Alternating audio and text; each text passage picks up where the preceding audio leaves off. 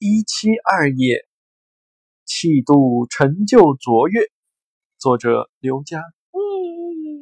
很高兴遇见你，这里是夜读，每天为你更新睡前美文，不见不散。那不散了。人际交往是气度的最佳表现范围。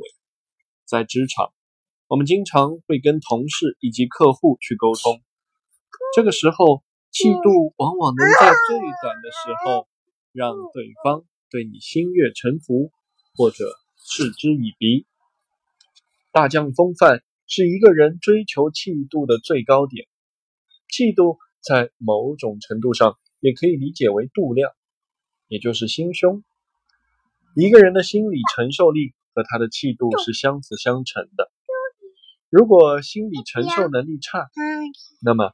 听到对自己有利的话语，心里会舒坦；听到对自己不利的话语，心里就会堵得慌，恨不得把别人置于死地。